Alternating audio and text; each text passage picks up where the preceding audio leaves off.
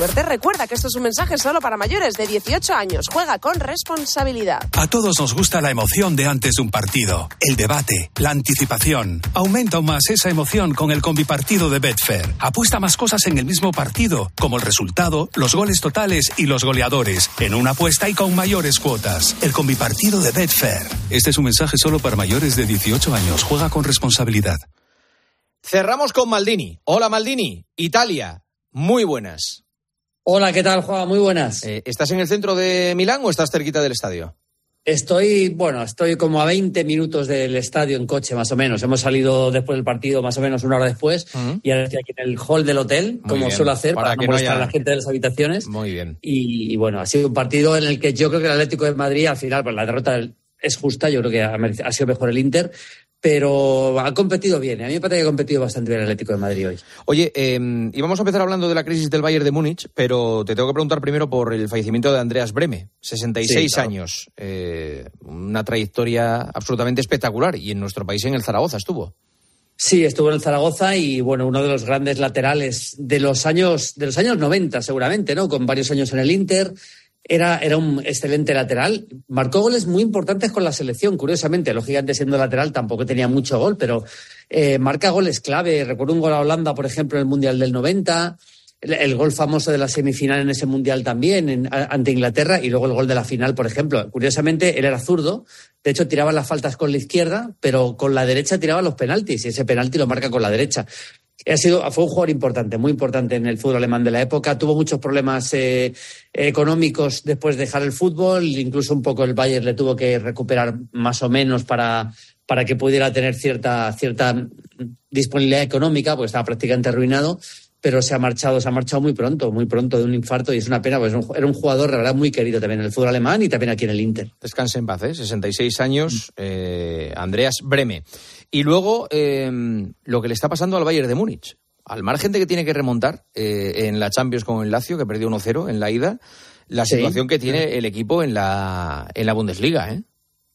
Pues sí, porque después de un dominio aplastante con puño de hierro, ya la temporada pasada le costó mucho. De hecho, se la regala el Dortmund en la última jornada. Ganando al Mainz, el Dortmund era campeón, no ganó ese partido y al final fue campeón el Bayern con un gol de Musiala muy al final. Pero es verdad que que esta temporada no se podía imaginar nadie que el Leverkusen iba a estar así. Hay que decir que el Bayern tiene mm, casi casi los mismos puntos a estas alturas que la temporada pasada, donde fue campeón. Es el Leverkusen también el que está muy muy bien. Lo que pasa que es verdad que el Bayern está, está, eh, está anímicamente mal y futbolísticamente bastante mal. Yo he visto casi todos los partidos. También hay que reconocer que hay, hay jugadores que han tenido problemas de lesión. Kimmich lesionado y le está costando mucho recuperarse. Nabri lesionado. Eh, Coman ahora también lesionado. Es decir, ha tenido muchos problemas de lesiones, pero a mí lo que me parece es que Thomas Tuchel, y le ha pasado en el Paris Saint Germain, vuelve un poco loco a, los jugadores, con cambios de dibujo, jugadores cambios de posición permanentes. De hecho, se le ha recriminado mucho el partido de Leverkusen, donde salió con defensa de tres, hizo cosas verdaderamente muy extrañas, muy extrañas, y le salió muy mal. Así que, ojo, porque yo no descarto que el Bayern pueda cesar a Tuchel bastante antes de lo que pensamos. Encima en el vestuario hay bastantes críticas, ¿no? O sea, que, que, que están los jugadores rajando en algunos casos. Sí, hay jugadores que rajan, lógicamente. El Bayern siempre ha sido un polvorín interno, ¿eh? Siempre ha sido un polvorín interno, permanentemente, históricamente lo ha sido, pero ahora hay jugadores que están, que están bastante, bastante enfadados. Tampoco ha sido unas críticas muy, muy, muy, exageradas de cara al, de cara afuera del, del, vestuario, pero sí que hay, hay problemas evidentes. Y luego, por ejemplo, eh, ha habido cambios eh, con, los, con los directivos, se marchó Salihamidzic en su momento, se marchó Libercan y, tampoco está funcionando, la verdad. El, ambiente es malo y vamos a ver qué pasa en, un futuro próximo. Yo creo que van a remontar contra el Lazio, eh. creo que van a remontar contra el Lazio, creo que van a perder la Bundesliga, que la va a ganar el Leverkusen, pero que remonta contra el Lazio, pero desde luego le veo lejos del nivel que tuvo el, el Bayern de Flick, al que por cierto están tocando que eso se ha sabido, están ya tocando entrenadores por si se marcha Tuchel y están tocando al, al propio Flick para volver. Ah, sí, Flick sonaba también para el Barça, me parece, que había sonado. Sí, bueno, sí, sí. Lo pasa que. ¿Hablaba de, Chervi también para el Barça? Sí, de Chervi para el Barça es una de las posibilidades, pero Flick, que con el Bayern. Eh, eh, Flick era un interino eh, llegó al equipo porque se marchó Nico Kovac después de una goleada contra el Inter de Frankfurt y lo hizo de maravilla. Flick, el, ese, bueno, el técnico del, de la Copa Última Copa Europa del Bayern, mm. de la Bundesliga, del triplete y yo creo que la posibilidad de que toquen a Flick, bueno, lo están haciendo realmente. O sea que hay muchas opciones de que se marche a Tuchel sea, sea Flick, sí. Mm, perfecto. Espera un segundo, Maldini, ahora cerramos. Vale. Pues ahora es momento, como cada noche a estas horas, en el partidazo de nuestro mensaje de Winamax. Entramos en winamax.es y analizamos las cuotas actualizadas al instante para el partido del Barça de mañana. Es el Nápoles Fútbol Club Barcelona. Mira, veo que una victoria local tiene una cuota de 2,70, el empate se paga 3,51 en Winamax y una victoria del Barça se paga a 2,60. Increíble a que sí, pues cuotas increíbles como estas te esperan solo con ellos, con Winamax. Mete el golazo decisivo en la Champions y apuesta por Winamax. Winamax, las mejores cuotas. Juega con responsabilidad, solo para mayores de 18 años. Maldini ha ganado el City, 1-0 al Brentford, se pone a un punto del Liverpool. ¿Qué crees que va a pasar? ¿Cómo va a ser el final de la Premier? Bueno, yo creo que va a ganar el City la Premier. Para mí es el principal favorito. Me parece, me parece el mejor equipo que hay ahora mismo en el mundo a nivel de clubes y es el gran favorito. El otro día se le escapó el partido contra el Chelsea. Es verdad que el Chelsea a la contra le hizo daño. El partido hoy no lo he visto, evidentemente. Estaba haciendo el partido del Inter en la tele. Pero me parece el mejor equipo. El equipo con más equilibrio. El equipo mejor defensivamente. Eh, de Bruyne se ha recuperado, Haaland poco a poco, o ya he visto que ha marcado el gol, poco a poco está recuperando el nivel goleador tiene, tiene futbolistas de, para, para, jugar de en todo tipo de registros, porque tiene un extremo como Duco que ha llegado este año, que desborda muy bien, puede dominar mucho más, puede meter a Bernardo Silva más cerca del medio, es decir, tiene jugadores, eh, Phil Foden, jugadores para, para dominar los partidos y yo creo que, que, se le va, que no se le escapará la, la Premier. Hay que reconocer que este Liverpool de Club que está peor que hace dos o tres temporadas y con peor plantilla, evidentemente, porque ya eh, el momento Firmino ya se marchó, que estuvo a un nivel altísimo, es decir, se han ido jugadores importantes, está rindiendo muy bien. Y en el Arsenal creo algo menos. Pero ojo, ojo, que el, Liverpool, el Liverpool no tiene Europa, ¿eh? Eso le puede. pero Tiene, tiene, Europa League. Tiene Europa League. O sea, no tiene Champions, tiene Europa League. Yo creo que al final ahí acabará, acabará compitiendo, lógicamente, buscando el título. Pero es verdad que no es la Champions pero, pero yo, yo creo que el Arsenal va a competir hasta el final y el Liverpool también, pero para mí el City es el mejor equipo y para mí es el favorito. Vale. Eh, lo de mañana Nápoles-Barça, ¿cómo lo ves? Pues hombre, el, Nápoles está mal, el Barça también, obviamente el Nápoles está mal, pero tiene dos jugadores que son definitivos, que son Paraskelia y, y. Y hay un par de detalles interesantes, aunque estaban el Nápoles, ya lo sé, está en mitad de tabla, es el equipo que más dispara en la serie a puerta, más que el Inter todavía, o sea, más tiros a puerta y es uno de los equipos que más domina en, el fútbol italiano. Es verdad que está, está, o sea, se está generando bastantes ocasiones, pero no las está convirtiendo. Pero cuando generas mucho, al final, si tienen su día tanto Bratskelia como, como Simen, pueden hacer mucho daño. El Barça ya sabemos que defensivamente está muy mal. Así que es un partido yo creo que mañana es puerta grande o enfermería para el Barça. ¿eh? O hace un buen partido y sale con un buen resultado, o puede ser un partido terrorífico para el Barça. Aparte que el, Nápoles mantiene el mediocampo del año pasado, con Lobotka, con Anguisa y con Zielinski, que son muy buenos jugadores. Yo es un partido al que tengo bastante miedo para mañana. Julio, un abrazo, gracias. Un abrazo, chao. Buen viaje de vuelta. La victoria fue todo gracias al equipo, pero todo es relativo, ¿viste? Mister, mister, la última. ¿Usted qué opina de la teoría de la relatividad? A veces te encuentras más de lo que esperas, pero mejor que sea en Codere, donde puedes apostar a diferentes resultados en un mismo evento con Crea tu apuesta. Regístrate en codere.es. Juega con responsabilidad, sin diversión ni juego. El juego puede crear adicción mayores de 18. PokerStars, la mayor sala de póker del mundo, donde encontrarás tus juegos de casino preferidos y nuestras mejores cuotas para los partidos de fútbol más importantes. En PokerStars tienes póker, casino y apuestas deportivas en una misma cuenta. Descarga la app de PokerStars o visita pokerstars.es para jugar. Solo mayores de 18. Juega con responsabilidad. Señoras, señores, hasta aquí el partidazo que vuelve mañana a las once y media después de tiempo de juego. Porque hay que contarles lo que suceda en Nápoles desde las nueve entre el Nápoles y el Barça. Ahora se quedan poniendo las calles con el pulpo. Ya está por ahí el pulpo. Hola, pulpo. Hola, Juanma, ¿qué tal? Buenas noches. ¿Cómo estás? Pues bien, bien, bien, remontando. Un costipado me ha tenido aquí fuera de juego unos, unos cuantos días y aquí estamos, poniendo calles. Ya te veo, todavía con secuelas. Pues si las pones, ponlas abrigadito y, y bien, ¿eh? sí, sí, y tosiéndome, además tapándome la boca, que eso es importante. Eso es.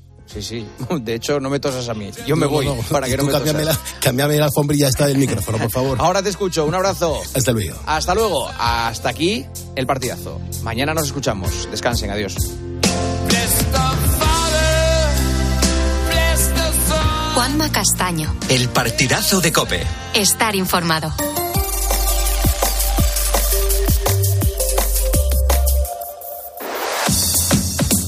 Carlos Moreno, El Pulpo. Poniendo las calles. Cope, estar informado informado y acompañado a través de la radio. Gracias por escucharnos, gracias por acompañarnos y gracias por ayudarnos a poner en las calles ya a este miércoles 21 de febrero de 2024. Hacemos radio en directo, no somos un programa de radio grabado. Eh, nos encanta sacrificar nuestra madrugada para acompañar a tanta y tanta gente que trabaja, que escucha la radio, que comienza la jornada muy pronto. Y aquí seguimos haciendo radio en positivo. Fíjate, nosotros, por ejemplo, eh, no hablamos de política, pero siempre arrancamos haciendo un mínimo repaso de 40 segundos de cómo fue el día de ayer. Ayer, por ejemplo, fue un día en el que en este martes la mesa del Parlamento catalán ha tramitado una iniciativa para declarar unilateralmente la independencia pese al informe desfavorable que había entregado los letrados. Claro, ayer también fue un día en el que el exfutbolista Juan Carlos Unzué, portavoz de los enfermos con ELA, ha broncado a los políticos durante unas jornadas que se celebran sobre la enfermedad en el Congreso. Escucha esto porque es impresionante. Lo primero que quisiera saber, María José, es cuántos diputados o diputadas hay en la sala. ¿Podéis levantar las manos? Creo que he contado cinco. Me imagino que el resto de diputados y diputadas tendrán algo muy importante que hacer es que necesitaba recordar este momento vivido ayer, porque esto es lo que Unzue pedía, al menos que, que, los hayan visto por las cámaras y que demuestren pues cierta empatía para aprobar cuanto antes la ley de ELA. Una auténtica vergüenza, te lo digo de corazón, una auténtica vergüenza. En Madrid, por ejemplo, también, a las puertas del hospital 12 de octubre se ha vivido una brutal reyerta entre 50 personas Finalmente la, pelea pues se ha saldado con detenciones y varios policías y vigilantes de seguridad heridos. Un abrazo a estos últimos y también a los policías. Pero claro, todo esto fue noticia ayer y nosotros seguimos adelante hablándote de historias alejadas de la política y más cercanas al día a día de los ponedores. Y estarás diciendo, oye Pulpo, hoy el programa de qué va, ¿cuál es el gran temazo después del partidazo? Pues mira, te voy a pedir una cosa. Te voy a pedir una cosa, eh, ponedor, porque esto es bastante importante. Quiero que prestes atención y que ahora mismo dediques un instante de tu tiempo a esta hora, a la 1.42 hora menos en Canarias, para mirar todo lo que tienes a tu alrededor. No sé si estás en casa, si estás en el trabajo, si estás en tu taxi, en tu camión. Bueno, el lugar no, no importa. El entorno sí que es muy importante. El entorno de cada uno de los ponedores que estáis ahí al otro lado mm, va a ser diferente. Pero claro, es que hay dos cosas que puedo afirmar sabiendo que son verdad. La primera, eh, es que eres un gran ponedor, es que estás escuchando la radio. Y la segunda es que tenemos un montón de cosas alrededor que no sabemos lo que son o que no sabemos de qué están hechas. Y ahora estarás pensando, bueno, mm, yo sé perfectamente lo que es una almohada o un teléfono móvil o la carcasa de este taxi.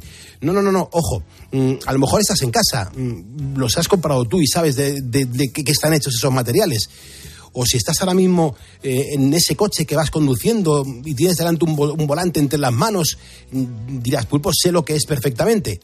Pero claro, ¿a que no sabes de qué están hechos esos objetos? Bueno, pues atención porque vamos a ir descubrir, vamos a descubrirlo en el temazo de hoy gracias a la ciencia.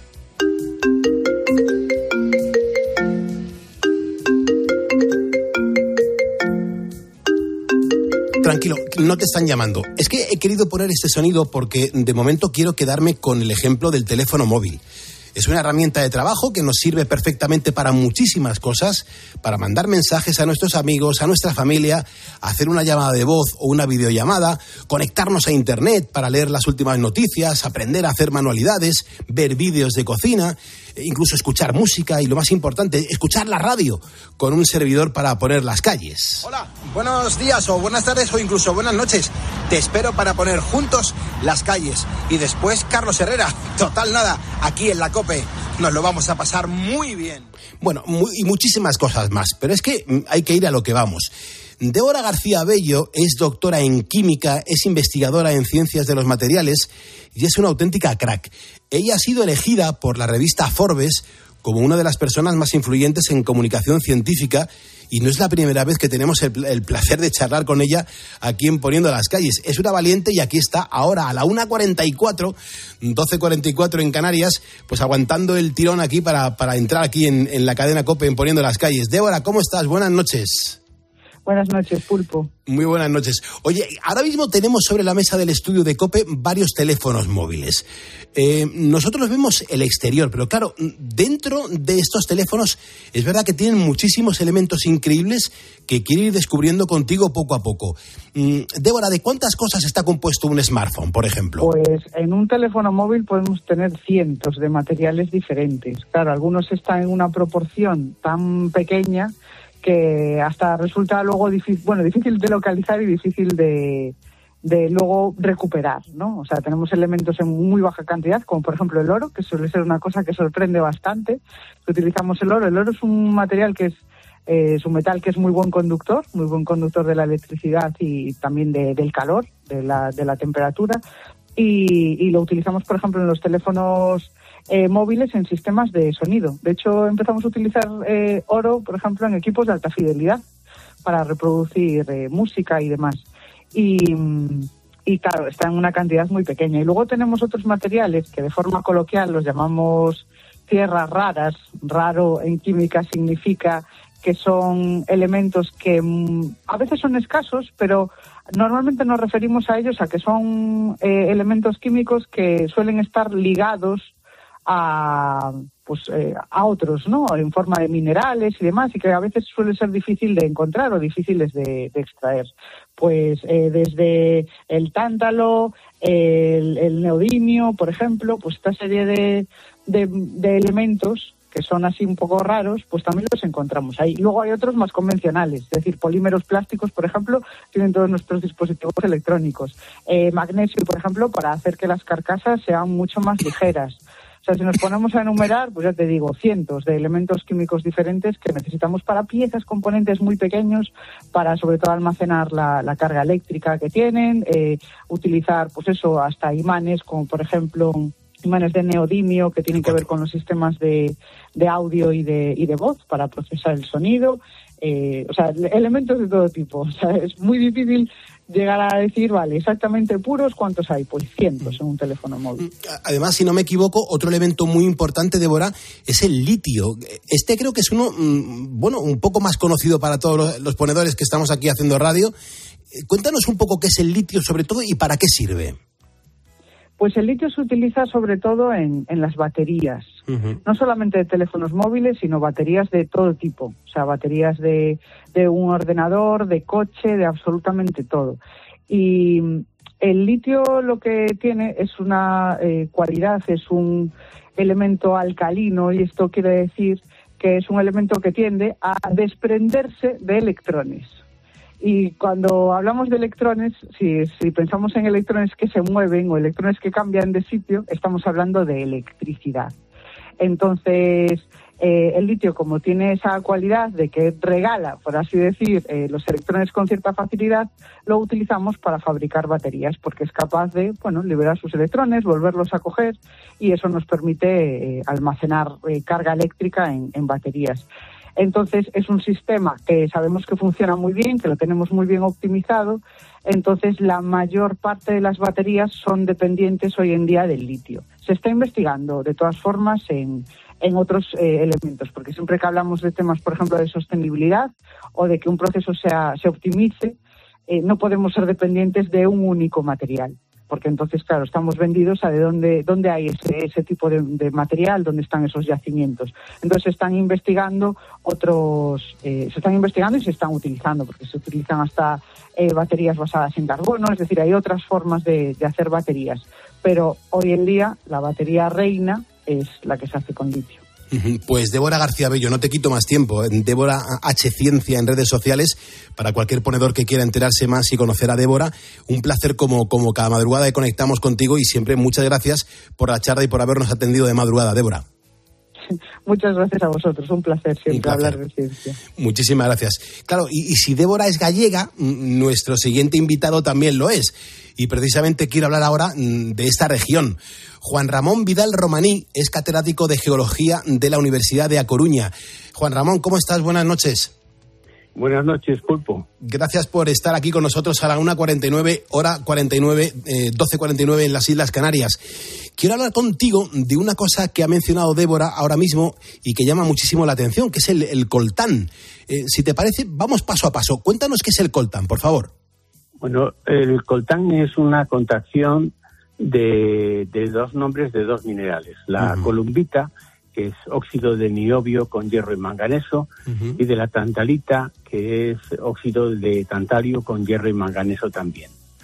Eh, lo que pasa que como es tan largo, pues se acorta, se coge la- las primeras letras y le llaman coltán y suena como una cosa diferente, pero es conocido desde hace muchos años en, en el mundo y ha sido explotado desde hace mucho tiempo, sí. Precisamente esos, esos dos elementos químicos que dije antes que dan unas propiedades eh, que yo evidentemente solo conozco como usuario para la fabricación de, de condensadores, eh, sobre todo en la industria electrónica, ¿no? Y eso hace, pues, dado que este, estos dos elementos eh, en los teléfonos móviles pues dan, eh, necesitan tener una batería para poder hablar y tal, eh, pues entonces les da, les da ese, ese valor, ¿no? Que es, un, digamos, un elemento químico que incorporado a los circuitos del teléfono, pues le permite que las baterías tengan un alto rendimiento. Eh, eso es en esencia la importancia que tiene. Porque, eh, Juan Antonio, ¿realmente dónde se encuentran estos materiales mm, tan valiosos? Sí, eh, normalmente eh, estos minerales tan valiosos suelen estar asociados a los yacimientos de granitos, ¿no? Eh, entonces, donde hay granito es donde aparecen este tipo de, de, de- de minerales, de, de yacimientos minerales. Y en España eh, hay granitos sobre todo en Galicia. Pero claro, aquí son pequeños yacimientos que, que son importantes, pero normalmente los mayores yacimientos no están en, en- España, en, ra- en general en Europa no hay grandes yacimientos y eh, suelen estar en otros países. Y como el mundo es muy grande, pues claro, siempre le ha tocado ese sorteo, aunque es un sorteo un poco siniestro, pues a países como Australia, Brasil, Canadá y sobre todo China y- y África, ¿no? Y, y digo siniestro porque cuando hay un algo muy valioso en un país no muy desarrollado, por ejemplo, en el caso de, de África o, bueno, China sí está desarrollado. Entonces eh, hay una gran incidencia de las empresas extractoras de minerales y son capaces de hacer cualquier cosa con tal de conseguir ese mineral o el- el acceso a ese mineral, pues mire, estos días está saliendo en la prensa algunos problemas que tienen con los niños y la explotación de, coltán. Pues es, eso es la desgracia a veces de tener estos yacimientos y ser un país subdesarrollado.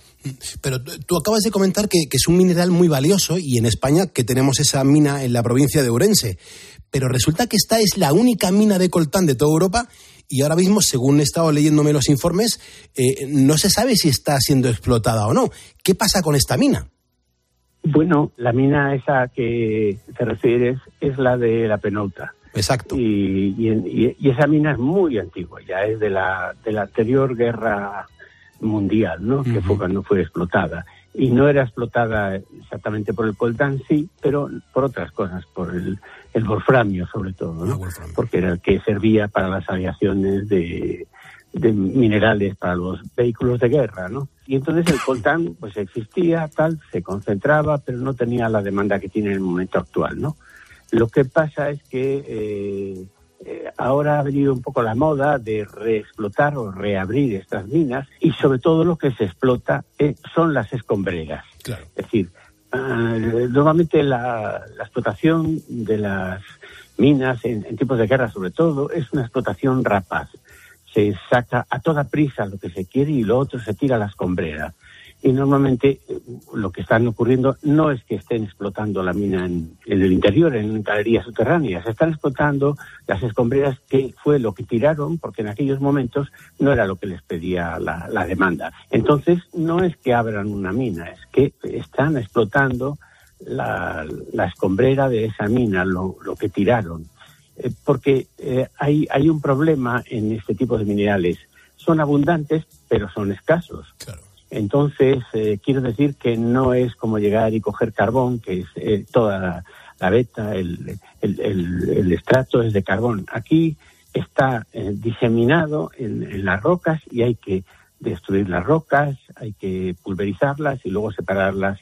Y entonces cuesta mucho hacer eso, ¿no? Mm, evidentemente cuando se paga muy bien, entonces no, no pasa nada. Pero ahora, entonces lo que ocurre es que están utilizando lo que quedó sin explotar de la, de la última guerra mundial, y lo, lo están, están explotando eso otra vez, porque meterse otra vez en las galerías significaría -huh. muchísimo trabajo, ¿no? Uh -huh.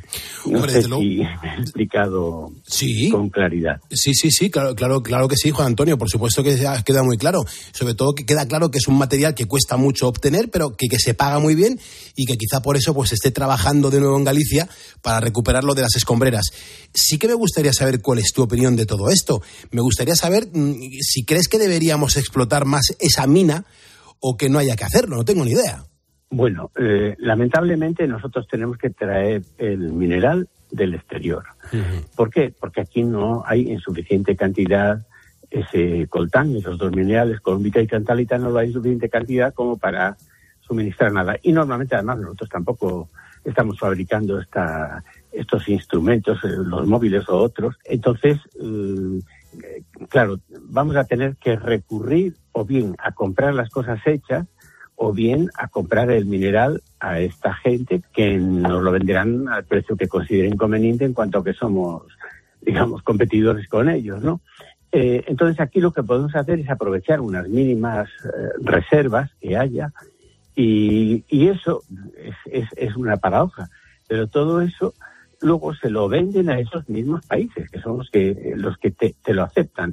No, no se va a fabricar nada en España. O sea que se arma todo un escándalo.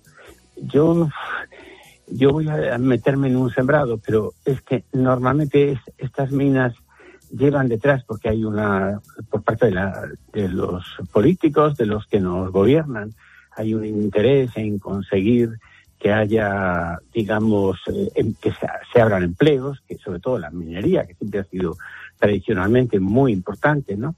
Y entonces, mm, cuando alguien dice que va a abrir una de estas minas, todo el mundo se ofrece a, a, a dar, digamos, ayudas, y entonces, pues se fabrica como una especie de leyenda, pasó con el litio también, que es otra cosa de las baterías, que también hay por aquí, eh, tanto en Portugal como en Galicia. Pero cuando uno mira digamos, la información general de todo, el mundo se da cuenta que lo que puede haber aquí, bueno, será una cosa testimonial, poco, pero bueno, hay que explotarlo bien, mientras que no consigamos cargarnos pues el agua o cargarnos lo que es el medio ambiente, porque si aún encima de no resolver el problema y de venderle eso limpio a, a los demás, eh, pues entonces eh, estamos haciendo un negocio, pero vamos, de maravilla, ¿no? Destruir el país y, y, y, no conseguir nada, porque eso se lo vamos a vender a los países que están tecnológicamente más desarrollados y que esos recursos eh, les sacan verdadero provecho, porque el provecho no es tener una mina de colombita y tantalita, es fabricar los aparatos que eh, necesitan de estos dos elementos químicos eh, para, porque ahí está el valor añadido. Nosotros, y en Galicia es algo increíble, ¿no? Siempre eh, hemos estado en, el lado de eh, simplemente extraer la materia prima y venderla. Nosotros hablamos mucho de África o del Congo, si hay tal, pero es que nosotros somos como si fuera un Congo en pequeñas dimensiones, porque producimos muy poco y muy poco me refiero porque no hay no, no, los yacimientos no son tan grandes como los africanos o los de Australia o de Brasil, ¿no? Y, entonces, pues forzosamente tenemos que vender todo como, como materia prima. Y, luego los demás son los que verdaderamente sacan el verdadero beneficio. Pero nosotros tampoco podríamos dedicarnos a, a hacer teléfonos móviles. Entonces, eh, claro, yo por una parte me debato en el sentido como geólogo de que hay que explotar las minas, pero por otra digo, pero, pero ¿para qué? Claro, porque si al final eh, lo que vamos a hacer es darle el producto limpio y empaquetado en unos en unas cajitas para que ellos hagan el verdadero digamos saquen el verdadero beneficio de la explotación de ese mineral pues te quedas con un cara como así de, de, de gilipollas, vamos. Sí, sí, sí, sí. Dice, bueno, pues ¿qué estamos haciendo aquí, no? Pero bueno, sí, las minas hay que explotarlas, hay que explotarlas racionalmente, pero tampoco hay que sublimarlas como que son la resolución a nada, ¿no? Eh, No van a resolver ningún problema. Bueno, lo, lo, que ha quedado claro es que el tema no es nada fácil, pero ahí queda la reflexión. Eh, Juan Ramón Vidal, te agradezco el tiempo, catedrático de Geología de la Universidad de Da Coruña. Ha sido un, un placer, muchas gracias. Muchas gracias, Pulpo. Gracias a ti, gracias por compartir sabiduría a esta hora en la cadena Cope. Llegamos a las 2 de la mañana, a la 1 en las Islas Canarias, hacemos radio en directo. Recuerda, esto es Poniendo a las calles. Yo soy el Pulpo y vamos a actualizar la información. Gracias por escuchar la radio.